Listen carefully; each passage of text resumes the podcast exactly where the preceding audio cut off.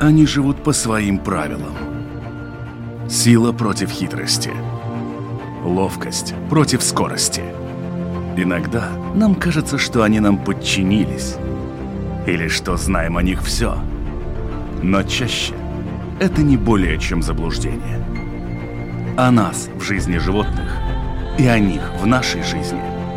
В программе «Дикая натура». Здравствуйте. Это Латвийское радио 4, меня зовут Дмитрий Шандро, и вы слушаете программу «Дикая натура». В одной из предыдущих программ мы говорили о том, как грамотно выбрать в магазине все необходимое для вступления в ряды аквариумистов.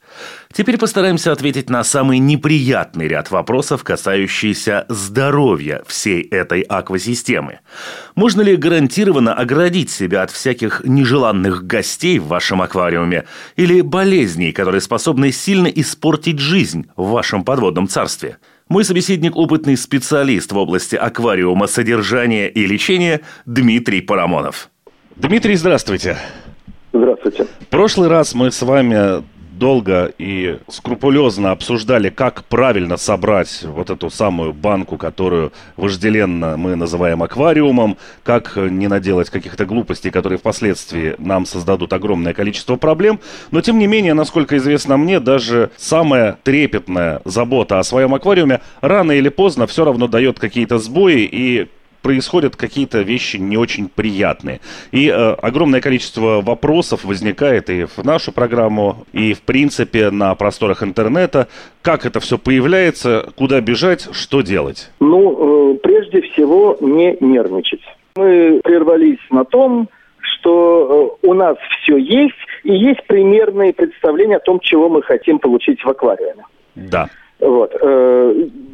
Э, Дальше начинаются вопросы. А как правильно запускать аквариум? Здесь есть разные мнения. Я э, сделаю такую среднюю безобидную вытяжку. Аквариум не нужно запускать сразу. То есть не нужно сразу сажать туда все то, что ты хотел бы. Прежде всего сажаются растения. Они, как правило, еще маленькие, потому что редко кто-то сажает очень большие кусты. После этого если предположить, что аквариум только что был залит водой, засыпан грунтом, там вода может быть еще чистая. Но вот после того, как вы посадите растение или потом еще пустите первую рыбку, вода помутнеет. Появится такая белесая взвесь, которая может болтаться около недели. Она должна появиться и должна пройти. Это первичное созревание аквариума, когда только-только бактерии укореняются в грунте, растения нащупывают э, корешками, за что зацепиться. Вот. Э, здесь не нужно делать лишних движений, не нужно заливать химию, которую очень рекомендую часто заливать. Здесь нужно набраться терпения и пересидеть этот момент. Очень часто ну, поскольку мы сейчас говорим о начинающих, э, то э, логично предположить, что очень сложную рыбу начинающий к себе сажать не будет. А вот те, которых он обычно сажает, это достаточно э, неприхотливые виды рыб, ну, те же гуппи, пиццилии, меченосцы. Часть из них можно пускать довольно быстро в аквариум. У них высокая степень приспособляемости, и они начнут как раз запустить механизм созревания аквариума. А более нежных рыб, ну, например, жемчужных гурами, нужно пускать уже как попозже, когда аквариум уже устоится. Я сейчас э, боюсь, что у родителей детей, которые хотят рыбку, нервно дергается глаз. Потому что ребенок хочет не аквариум с белой взвесью, которая когда-нибудь усадится, он э, хочет рыбку. Ну, знаете, даже сами дети не появляются сразу, как только хочется, нужно набраться терпения. Что уж говорить о рыбках. Нет, здесь, к сожалению, компромиссов быть не может. То есть, в принципе, для того, чтобы подарить ребенку а, условно аквариум в том виде, в котором я и он хочет это видеть, родители должны проделать некую длительную подготовительную работу. Она не очень длительная. Здесь родители могут особенно не расстраиваться. В конце концов, они могут, ну, если предположить, что ребенок, э, ну, скажем, у него конкретная дата, допустим, дня рождения, они могут начать это делать, ну, за неделю а торжественно потом запустить туда рыбку в день рождения. Ну, если уж мы сейчас будем о дипломатических моментах говорить. Ну, в общем, неделю нужно выделить себе. Можно меньше. Я говорю, момент ускорения созревания – это старая вода. Иногда достаточно просто так сказать, отстоять 2-3 дня, добавить этой старой воды, посадить растения, ну и уже там где-то на четвертый день можно запускать небольшое количество выносливых рыб, а не все, что ты хочешь. А если вот эти выносливые рыбы у меня, в принципе, там не планировались? Их достаточно большой диапазон э, этих выносливых рыб. Ну, кого, ну, а кого вы собираетесь запускать? Э, есть выносливые гурами. Есть выносливые меченосцы, пиццили и гуппи. Даже сомики есть выносливые. Ну, то есть, ну, что-то подобрать можно. Сразу и хочу сказать, когда уложен грунт – в первое время, пока э, еще он абсолютно чистый, в нем еще не поселилась бактериальная среда, которая потом будет выполнять роль фильтрующего биореактора. Вот. Грунт может начать где-то темнеть, где-то буреть, в каких-то местах могут пойти сине-зеленые водоросли. Для молодого аквариума это нормально в тех местах, где не посажены растения, можно немножко взрыхлить грунт. Очень рекомендую таких улиточек меланий, которые живут в грунте и довольно редко показываются на поверхности. Э, вот. Они как бы рыхлят грунт сами, иногда удаляют там остатки корма, которые находятся в грунте, и от них, в общем, э, довольно много пользы. Некоторые почему-то не любят мелании, они действительно много плодятся, их потом на каком-то этапе приходится выкидывать э, и делиться ими с окружающими. Э, вот. Э, но от них гораздо больше пользы, чем неприятность. Это что касается запуска аквариума. Ну, почти во всех руководствах написано, какие рыбки самые неприхотливые. Это вот вышеперечисленные мною э, гуппи меченосцы, несколько видов сомиков, э, гурами, те, которые трихогастры, золотые, мраморные, голубые, чуть-чуть более нежной жемчужной гурами. Ну вот это такие базовые рыбки, которые, в общем-то, очень многим нравятся. Чуть посложнее, но тоже достаточно крепкие барбусы. Вот. Остальное уже нужно изучать материал и плавно переходить э, уже так сказать, к вдумчивому выбору, кого вы хотите там видеть. С цихлидами, как я уже говорил, тоже э, там основная проблема агрессивность самих цихлид по отношению друг к другу и по отношению к растениям. Если у вас цихлидник, в основном э, растений там будет немного, и тогда нужно предусмотреть мощную фильтрацию воды. Так, это что касается запуска. То есть неделю мы примерно подготавливали. И вот спустя эту неделю, когда все это уселось, э, рыбки там запустили тоже некие биологические процессы, можно уже подсаживать тех рыбок, которых я, в общем-то, и э, смотрел на картинках и видел в своих мечтах в своем аквариуме. Да, ну не всех сразу, но у вас всех сразу и не получится. Просто потому, что они, как правило, в магазине, скорее всего, всех сразу не будет. Но это первый раз вы можете посадить вот купленных в магазине рыбок, как я уже говорил, придирчиво смотря, насколько они здоровы. А вот потом начинается то, что особенно ценимо в наше время, это карантин. Потому что когда у вас уже сложившееся аквариумное сообщество, любая принесенная новая рыбка может принести с собой и болезнь. Как выбирать рыбок, мы уже говорили. Да.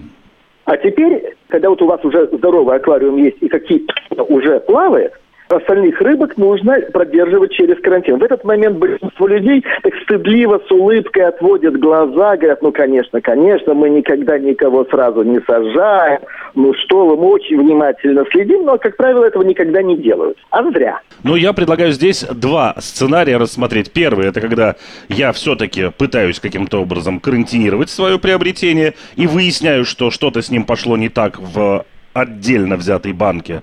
И когда я как бы его карантинирую, но почему-то он оказался у меня в сообществе. И вот там, опять же, выстрелило что-то не так. Во-первых, карантины есть два варианта. Вариант первый. Вы сажаете рыбку в небольшой аквариум. Очень маленький не стоит брать, потому что рыба тогда будет стрессовать. Там должны быть какие-то укрытия, что-то еще.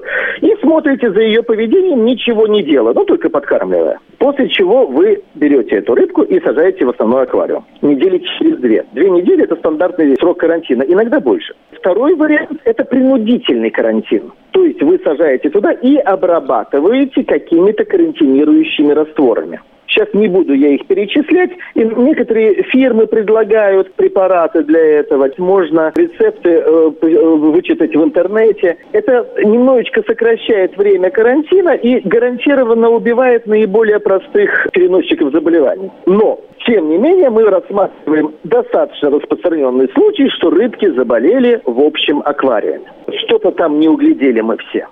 Самая такая распространенная детская болезнь – это так называемая мамка, она же ихтиофтириус.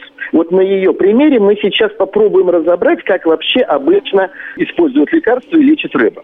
Что такое ихтиофтириус? Ихтиофтириус – это паразитическое заболевание. Вообще очень важно, чтобы аквариумист различал Э, природу заболевания тех рыбок, с которыми он связывается. Во-первых, часть э, болезненных признаков у рыб вообще может быть вызвана, скажем, отравлением, плохим качеством воды или чем-то еще. Это нужно читать специальную литературу, ее достаточно много, и пытаться разобраться, что получилось. Если рыбам поплохело сразу после смены какой-то воды, то не исключено, что это вопрос отравления. Если, наоборот, воду очень давно не меняли и там уже накопилась, бог знает какая дрянь, это тоже может быть результатом отравления.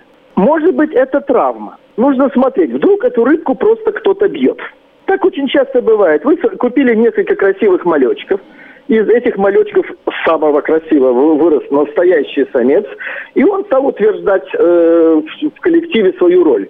И первый, кто пострадает, допустим, более младший самец или самый слабый из этих самцов. Ему могут оттирать от э, места для питания, его могут загонять за грелку или за фильтр, или куда-то еще, где он будет стоять там головой или хвостом вверх, и э, постепенно это кончится это смертью.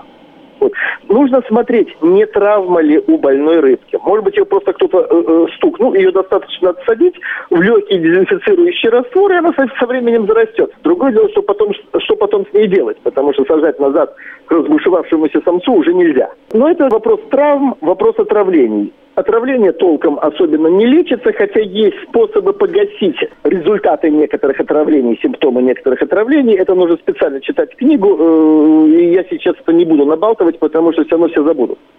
А вот ихтиофтириус – это то, что заносится неведомым способом. Это паразит. Лучший способ заразиться ихтиофтириусом – это привести что-то из больного аквариума, раз – Второй вариант – это живой корм. По поводу ихтиофтириуса э, существует несколько легенд. Например, то, что он как бы присутствует всегда, и рыбы его носят, но при внезапно ухудшившихся условиях он как бы вскакивает. А если нет, э, условия хорошие, то он как бы может и не проявиться. Я не буду сейчас спорить, правильно или нет, но я всегда поступаю по принципу, что он либо есть, либо нет. Исходя из этого принципа, его гораздо легче лечить. Это болезнетворная инфузория, которая заносится с рыбами или с кормом и имеет несколько фаз развития. Цикл ихтиофтириуса при нормальной аквариумной температуре обычно около двух недель. Э, основная сложность лечения – это то, что эта инфузория подвержена воздействию лекарствами не на всех стадиях развития, потому что она э, иногда плавает в свободном полете, ищет рыбу, иногда она э, сидит под эпителием у рыбы и в этот момент практически недостижима для лекарств. Потом она снова э, там, пускается в плавание, иногда размножается. Я сейчас не буду перечислять. Все это на каком-то этапе появляется циста, когда она снова э, практически в безопасности. То есть для того, чтобы лечить рыбу. Мы же не знаем, в, как, в каком состоянии кто из этих несчастных инфузорий сейчас находится. Нужно продержать под воздействием лекарства рыбу на протяжении всего цикла размножения этой инфузории. Обычно правило написано на коробочке с лекарством. То есть э, нельзя один раз залить это лекарство, допустим, и как только белые точки, вот это основной признак ихтиофтириуса, пропали, облегченно вздохнуть. Как это не забавно, я понимаю, что неприятно и там и подменивать воду, и следить за всем этим, и вода не того цвета, потому что лекарство э, внесено, и хочется, чтобы быстрее все это кончилось. Но, тем не менее, очень важно довести цикл лечения до конца. И вот теперь о внесении лекарств. Это универсальная вещь, которая не касается только ихтиофтириуса. Когда вы будете вносить любое лекарство от любой болезни, от этой, либо от другой какой-то, обычно всегда написано в инструкции, что нужно отключить ультрафиолетовые излучатели, если они есть, убрать активированный уголь, если он э, есть в фильтре. Вот. Но ничего не пишется про просто фильтр, ну, с поролонкой. Так вот, поролонку тоже нужно убирать. Почему? Потому что она абсорбирует лекарства. И даже если вы вносите лекарства в правильных количествах, оно в значительной степени абсорбируется на поролонке, и время воздействия на болезнь оказывается гораздо меньше, чем планируется.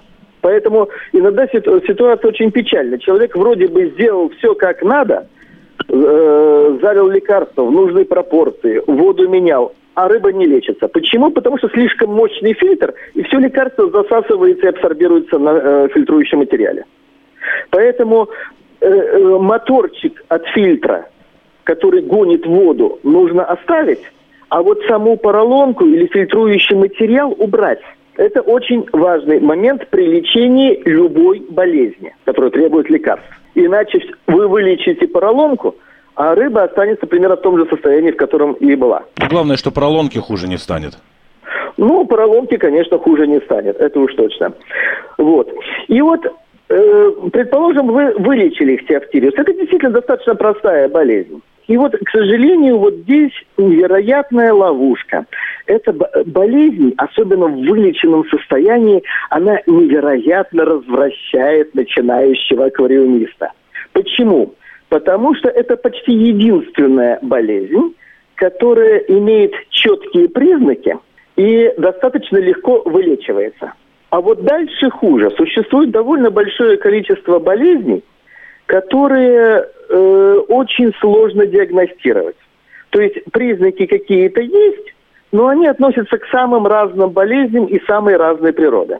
Поэтому нужно очень вдумчиво думать, где вы могли эту штуку подцепить, откуда принесли, что вы разводили в аквариуме. И основной вопрос – это паразитарная инфекция или бактериальная, вариант грибковая. Все остальное не лечится. Да? Если речь идет о паразитарной инфекции, э, вот, то это, скорее всего, занесено так же, как ихтиофтилиус, с новой рыбой или с кормом.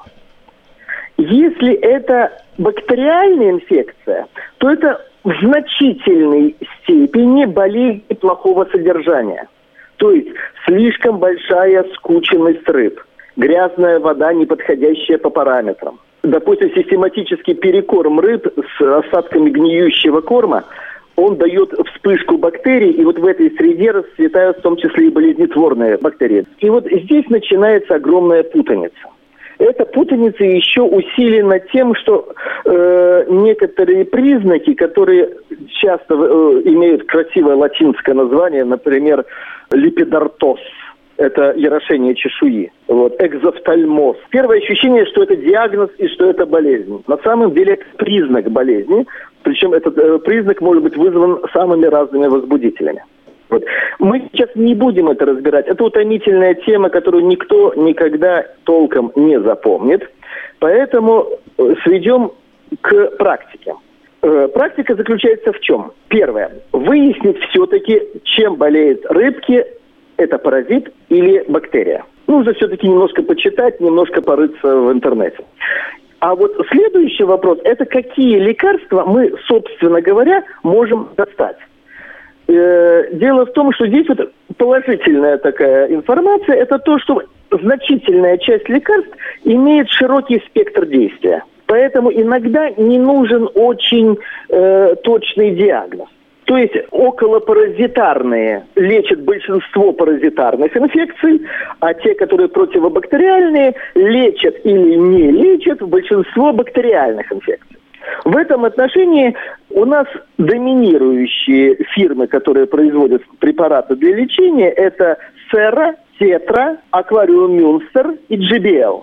Лично мне по разным причинам до последнего времени очень нравилась фирма Тетра. Она выпускает довольно ограниченный э, круг препаратов, и э, они чем хороши, что довольно мягко работают. Э, Сера выпускает две линейки препаратов, те, которые оканчиваются названием Напур, это Костопур, Бактопур, э, Микопур и так далее.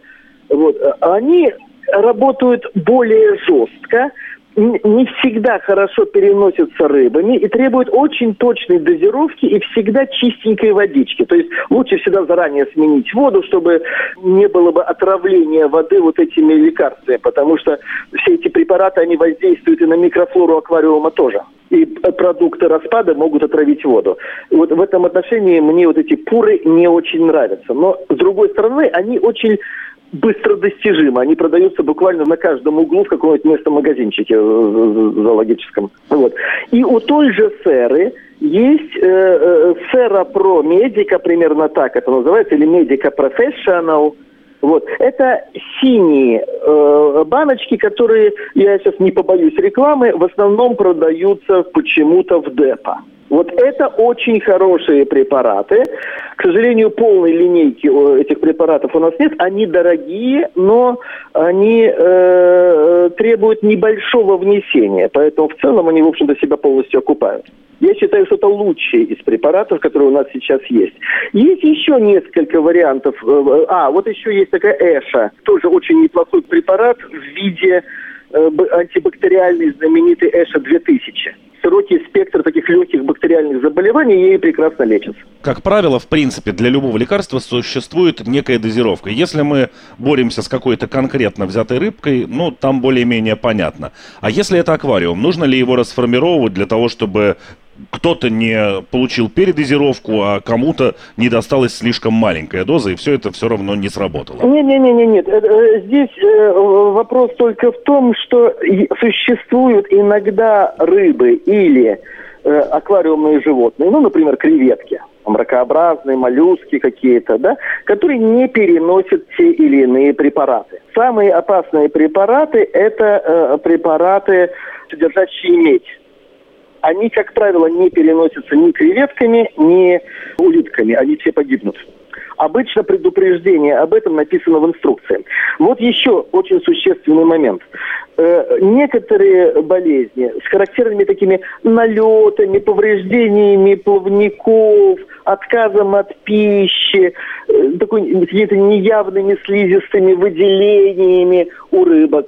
Вот не всегда понятно, что это, инфекция паразитарная или бактериальная. Более того, бывают смешанные инфекции. Например, на ослабевшую от паразитарной инфекции рыбу потом набрасывается еще какая-то бактерия. Так вот, в некоторых случаях и у серы, и у тетры, и у эши, э, с остальными я сейчас просто меньше работал, сейчас не хотел бы просто голословно говорить.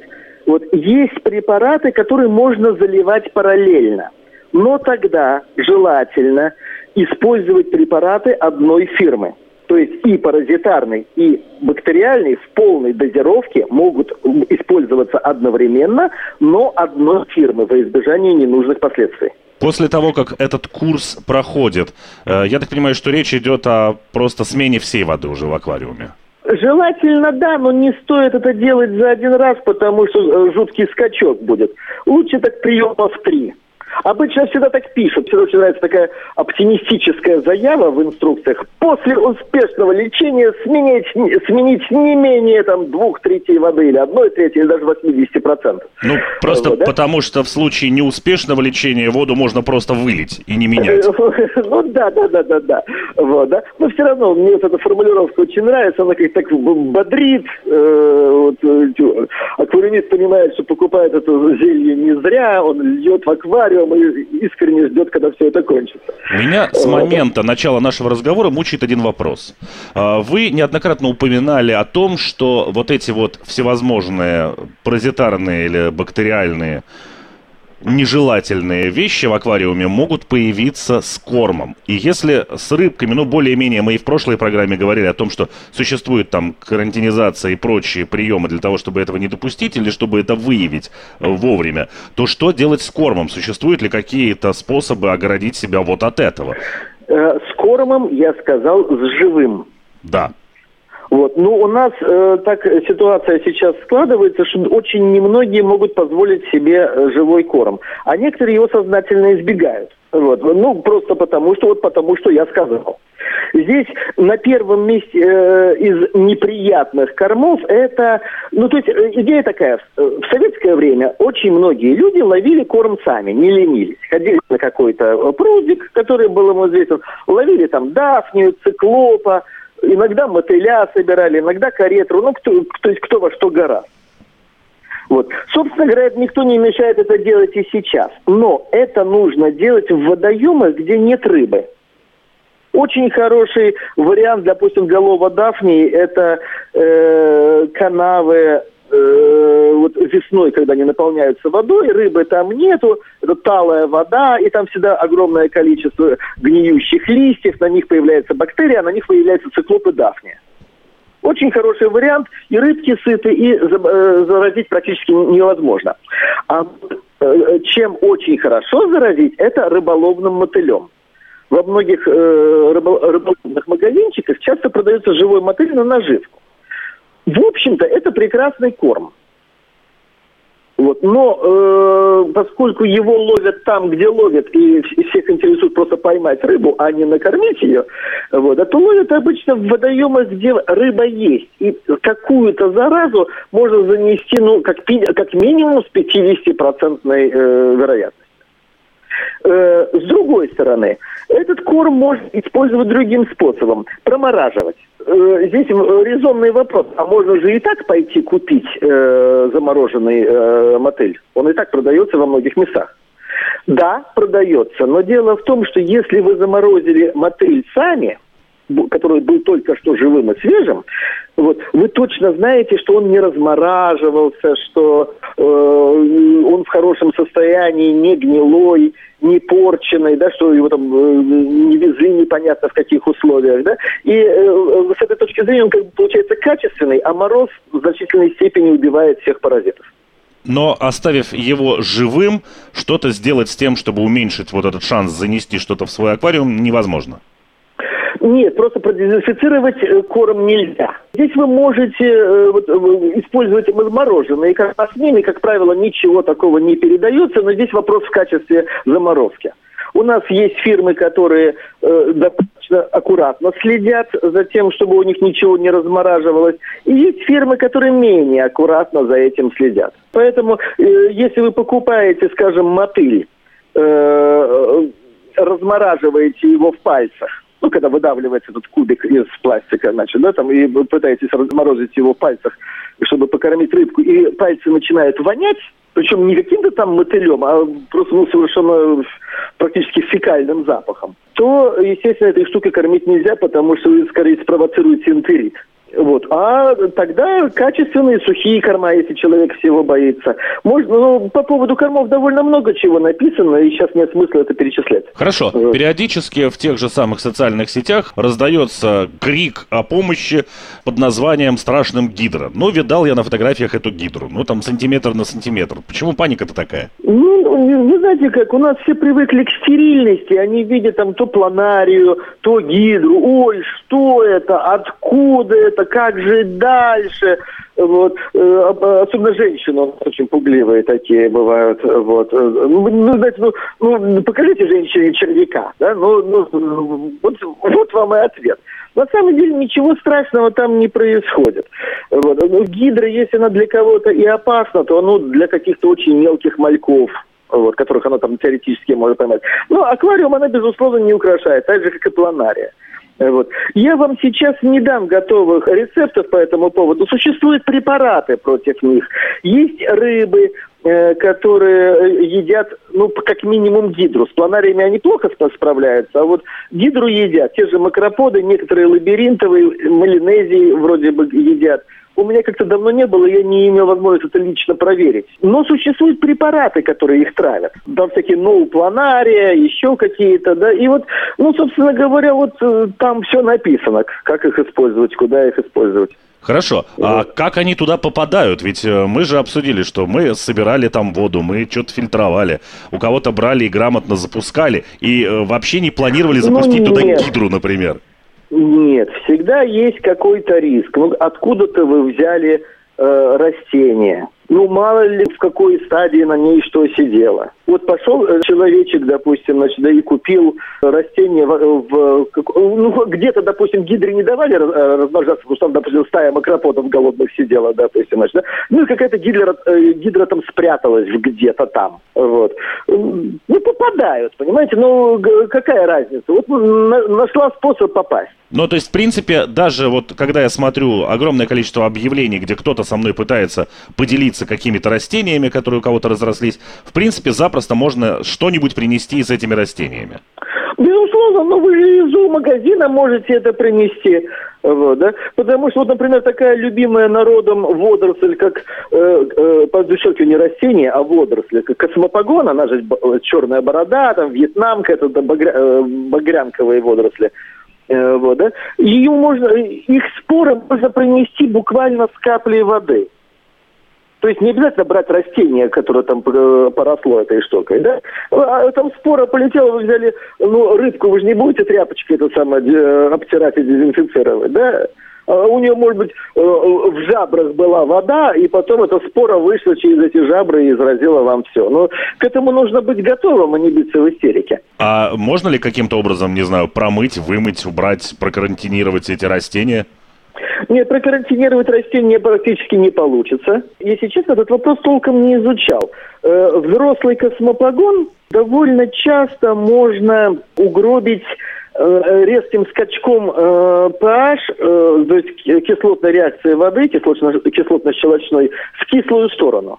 Но воздействует ли это на споры космопогона, у меня никакой уверенности нет. Ну и, скорее всего, это точно воздействует на рыбу. Ну, в определенных пределах. Вот, это, такие вещи проделываются, ну, собственно говоря, вот тоже разведение углекислоты, то, что вот, э, началось прежде всего с Амано, да, э, вот этот э, японец, который создал направление акваскейпа, да, вот, в определенных дозировках это способствует и росту растений, и оберегает их от ненужных водорослей, то есть все очень хорошо. Чуть, чуть передозировал, пошли чудеса. Здесь, э, ну, это такой вопрос не, не для начинающего аквариумиста и такой не первой э, степени актуальности. Вот. Тот, кто хочет этим заниматься, он должен вначале понять, зачем он это делает, ну и изучить материал, как, опять же. Как много э, всевозможных э, заболеваний того или иного толка похожи друг на друга? То есть насколько сложно их будет отличить, когда я условно возьму книгу и начну в ней искать? Ну, скажем, 5-6. Дело в том, что там с некоторыми болезнями тоже определенная чехарда происходит. Например, есть такая неприятная штука, как колумнарис, это э, бактериальная, и э, микобактериальный так называемый рыбий туберкулез. Эти болезни имеют разные формы, и часть из них между собой очень похожа. Если колумнарис еще как-то худо-бедно лечится, то микобактериоз не лечится практически никак. Насколько много или мало времени у меня на принятие решения по лечению той или иной рыбки. С того момента, когда условно для меня стали заметны какие-то симптомы, до того момента, когда болезнь переходит в фазу необратимости. Ну, здесь, во-первых, нужно, конечно, вовремя всматриваться в состояние рыбы. Вот, кстати, у того же ихтиофтириуса есть очень характерный признак, когда еще белых точечек нету. И вообще, кстати, этот э, признак характерен для многих паразитарных заболеваний, но, к сожалению, не только для, э, не только для болезней. Рыба начинает чесаться. Э, вот э, конкретно у ихтиофтириуса потом идет повышение пугливости, и рыба Э, э, как-то неохотно начинает есть. Если вчера они еще там налетали и отталкивая друг друга начинали есть, то сейчас как-то несколько выскочило, вроде как-то как что-то проглотило, и как-то снова какая-то шуганная какая-то рыба стоит по углам. Вот, да? Это можно уже считать клиническим признаком? Ну, в общем-то, можно. Но я бы все-таки предпочел бы дождаться более э, четких клинических признаков. Ну, грубо говоря, с, с появлением первой белой точечки, вот как я уже сказал, у ихтиофтириуса, это вопрос двух недель недель. А вот с бактериальными болезнями это более длительные процессы. Но так или иначе, можно ли считать, что некое изменение в поведении аквариумного сообщества или конкретно взятой рыбы э, должно вызвать у меня уже повышенный интерес дальше Конечно. к тому, что будет происходить. Конечно, именно так. Причем во всех смыслах. Например, вот э, какая-то рыбка плавала серенькой, серенькой, серенькой, серенькой, а вдруг у нее глаза горят, э, самое, окраска яркая, что это, а ее на размножение потянуло, допустим, да, но вы вот, собственно говоря, для того и завели аквариум, чтобы за всем этим наблюдать. А с другой стороны, рыба, наоборот, какая-то тусклая, плавники поджаты, стоит в углу, колеблется всем туловищем, или лежит на дне, или плавает вниз головой, хотя ей это не полагается, допустим, да. Это, наоборот, болезнь. То есть, ну, вы в принципе заводите аквариум для того, чтобы следить. Если признаки хорошие, то вы радуетесь. Если плохие, то вы, естественно, огорчаетесь и думаете, как это исправить. Если у меня появляется некий признак у какой-то одной рыбы, а на всех остальных вроде как ничего не отразилось, нужно ли мне лечить сразу все сообщество или отсаживать заболевшую и уже воевать с ней? Ну вот нужно понять признак чего это. Если это манка, то лечится все. Если это паразитарные инфекции, то лечится все. А вот с бактериальными и грибковыми инфекциями там уже возможны варианты. Ясно. К сожалению, наше время прям сильно упирается. Давайте напоследок попробуем быстренько обобщить все это, каким образом нужно следить за тем, чтобы ничего не завелось ненужного. И если это что-то завелось, то как поэтапно, опять же, не особо э, каким-то образом откладывая все в долгий ящик, э, начать бороться с проблемами. Итак, э, и, итожим вот. Аквариум заводится в течение примерно недели, если все делать правильно. Но это не значит, что он полностью созрел, потому что потом постепенно он будет немножко трансформироваться, будут расти растения, будут вырастать рыбы, которых вы купили мальками, между ними будут устанавливаться те или иные отношения, потому что рыба взрослеет, у них интересы в жизни меняются. И э, вот, собственно говоря, ради всего этого процесса вы со всем этим и связались. Это не константная вещь, которую вы поставили как дизайнерское панно и стали расслабляться рядом. Нет, это живой организм, и он будет э, периодически приносить вам сюрпризы, как все живое. Это норма. Понимаете, говорю еще раз, это не дизайнерское панно. Вот. И законсервировать его в каком-то таком состоянии, чтобы только сидеть и радоваться, скорее всего, не получится. Особенно у начинающего человека, который так или иначе какую-нибудь ошибку сделает. Теперь, следующий момент. Если вы всего боитесь, то, во-первых, внимательно следите за состоянием тех рыб, которых вы приобретаете и откуда вы их приобретаете. Старайтесь не приобретать рыбу из тех водоемов, которых вы не имеете возможность осмотреть. Ну, то есть, например, вам незнакомый человек привозит кулечек, а в нем кто-то сидит. А что у него дома было? Вы там все уже полегли, а, у, э, а это он последнюю рыбку решил спасти таким образом, продав вам. Понимаете, это э, очень порочное дело. Вот. Боитесь занести болезнь с кормом?